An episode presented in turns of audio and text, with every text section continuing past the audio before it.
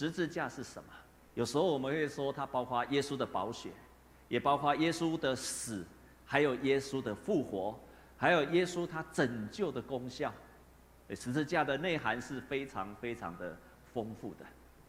但是可能你不太了解，会认为它就是一个基督徒的记号跟象征。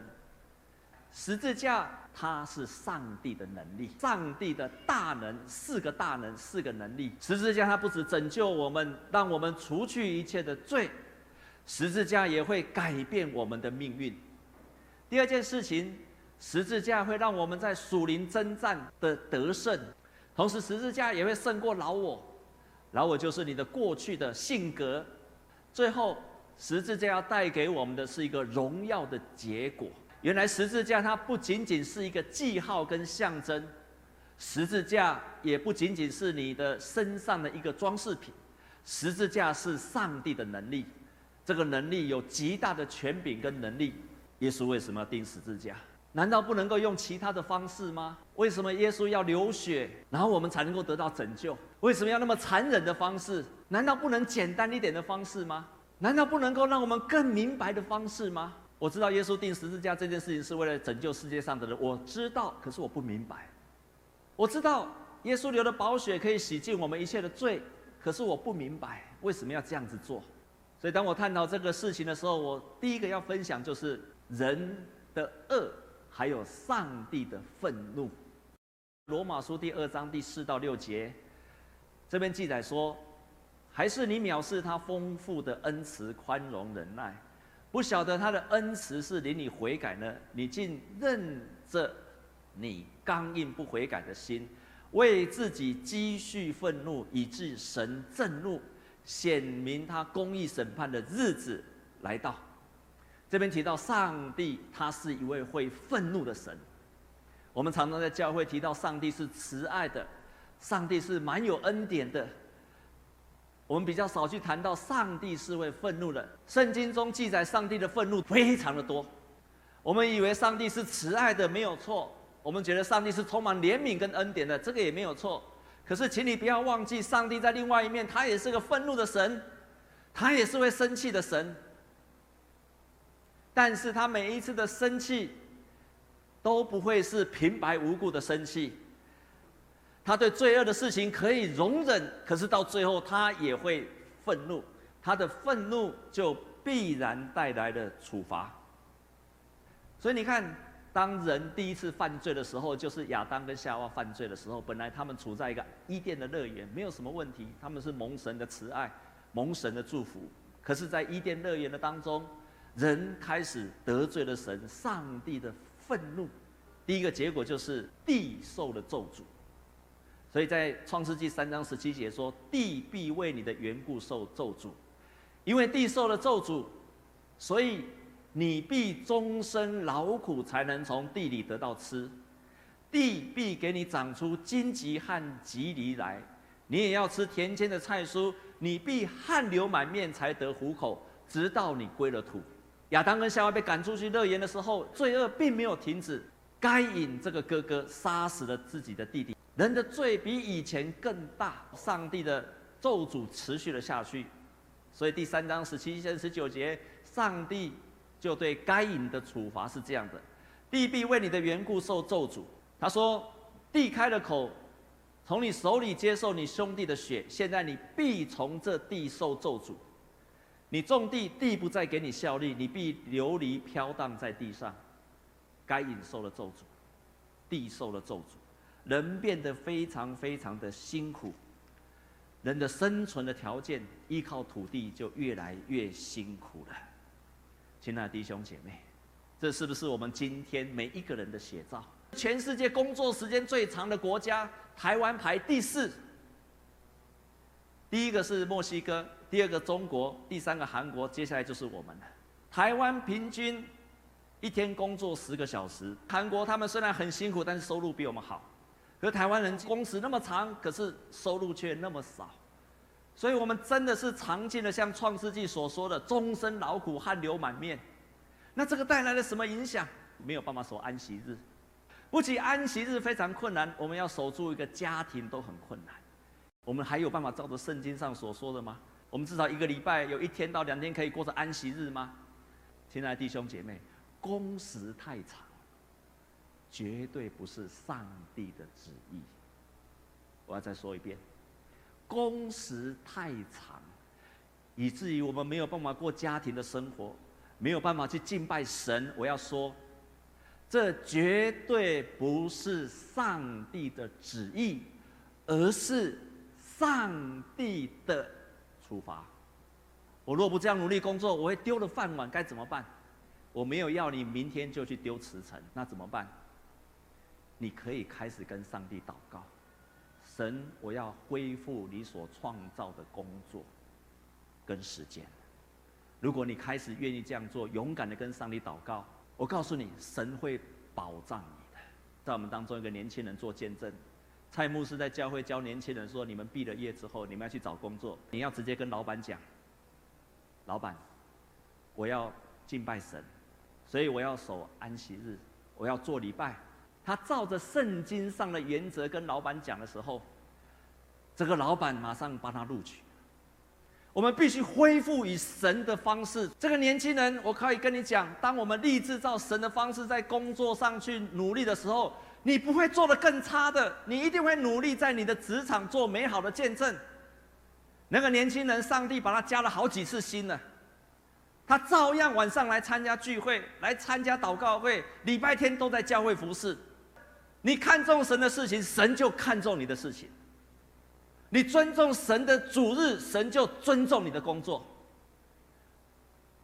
跟上帝求，神，我要照你的旨意去生活，请你帮助我。当人犯了罪，神处罚，地受了咒诅，于是人必须汗流满面，才能从地里面得到生存。不止这样，人跟人的关系也破坏掉了。当亚当跟夏娃犯了罪的时候，《创世纪》三章十六节，上帝对女人说：“我必多增加你怀胎的苦楚，你生产儿女必多受苦楚，你必恋慕你丈夫，你丈夫必管辖你。”本来是一个相爱的关系，变成管辖的关系的。不止这样子，该隐杀了他的兄弟之后，这个该隐说：“我不知道，我岂是看顾我兄弟的事吗？”兄弟变成没有关系的。耶和华说。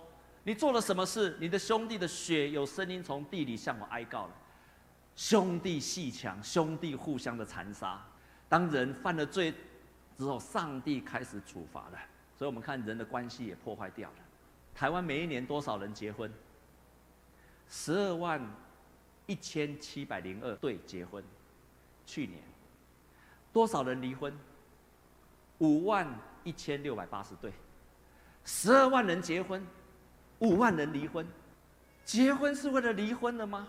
我常常遇到很多的社青人，问他为什么不结婚，因为生活太辛苦了，要很努力，钱赚的不够多，存的不够多，所以不敢结婚。生活还不错的年轻人，你啊，你为什么不结婚？啊，因为生活那么好，干嘛结婚？那生活不好也不结婚，生活的好也不结婚，反正都有理由。人跟人失去了美好的亲密的关系。家庭价值根本不可能存在，太多太多台湾的精神疾病也一个一个跑出来了，最后的结果就是在上帝的处罚之下。但是，我们如何去解脱这一些？我们的命运有可能改变吗？我们的命运有可能改变吗？我一直不明白十字架的道理，直到我看了这张图片。尼泊尔的加蒂麦杰，有一个地主，有一天做了一个梦。献一个人当做祭，才能够除去一切的这些咒诅。他后来没有献人，但是他献了牲畜。在两千零八年的时候，一共杀了五十万只的，请你注意听，不是五十家，五十万家，五十万只的牛，为了什么？为了取悦这个神，为了改变你的他的命运。在两千零一十四年，一共有二十五万只牛的大屠杀。我终于明白。为什么耶稣基督他要钉死在十字架上？因为人为了改变他的命运是不择手段，人会付上他所有的代价，为了改变他的命运。哦，当你遇到人生没有办法去解释的，没有办法胜过的时候，人会用尽一切的要去献给神明，好让那个神明的愤怒不到他的身上。全世界的人都在献祭，为了除去一切命运，改变他的命运。可是，耶稣基督，他钉在十字架上，就好像是那个祭物一样。你只要相信、接受耶稣基督，他就是那个代替的祭物。相信、接受、认罪、悔改，你不用再杀任何一只鸡，不用杀任何的牛，因为耶稣一次把你献祭就永远有效，这个命运就会被改变了。你要做的就是这四件事情：相信。接受、认罪，而且悔改。亲爱的弟兄姐妹，杀羊比较容易，买羊去献祭比较容易，还是认罪比较容易？认罪比杀鸡杀羊还要难，因为认罪是你要杀你自己，你要把你自己的心剖开，完全袒露在世人的面前，在上帝的面前说。我错了，可是当你愿意这样做的时候，并且悔改，你就不需要再献上任何的祭物，而且会改变你的生命，还有你的命运。就是因为这四件事情很简单，为什么人不愿意接受？就是因为太简单了，太简单了，他没有简单到他没有办法相信。你只要做这四件事情，相信、接受、认罪、悔改，你就经历到你的命运整个被翻转过来。我举个例子，你就知道了。我喜欢跑步，突然跑跑啊跑到最后呢，我后来这个膝盖就发炎，非常的痛。我去看医生，针也打了，药也吃了，反反复复，我该做的也都做了。我们教会的长老开了一个健身房，很好意就跟我说：“啊，叶牧师，你去办个会员，你要就多去运动嘛。”当我看到那个教练，没有问题，一定会好。你相信吗？你相信吗？啊，没有问题，一定会好。我只有相信百分之四十，百分之六十是不相信。只是我心里想说：“阿伯，你些骗笑，你说有好就有好嘛。”当他第一次这样讲的时候，我是不相信的。但是我做了一个决定，我还是愿意去。我没有其他的办法，我既然有这个方法，我就试试看吧。叫我做什么我就做什么。我的膝盖开始不痛了，而且越来越好，我又可以恢复跑步了。哇！我那个时候的信心从百分之四十看跳跳到多少了？百分之百的信心的。因为那个教练只要他说什么，他叫我做什么我都做，因为我有信心的。调整我跑步的方式，当我这样做的时候，我发现我越来越健康，腿越来越强壮。赞美主，神也是要这样拯救你。你也许只有百分之四十的信心，没有百分之百的信心。你对耶稣基督拯救的能力，你对圣经上所写的、对牧师所讲的，你可能只有百分之四十的信心。不要紧，不要紧，你就用这个百分之四十的信心，坚持每个礼拜来教会做礼拜，参加小组，你就看见神的医治，神的大能，在开始改变你的命运，改变你的家庭。改变你的家族，你就会经历到上帝改变你的命运。在我们教会，越来越多的人，人际关系改变，夫妻的关系改变，父子的关系改变，事业改变，工作的关系改变，家族的命运改变。愿这样的改变也临到你的身上。也许你只有百分之四十的信心，但是坚持做这件事情。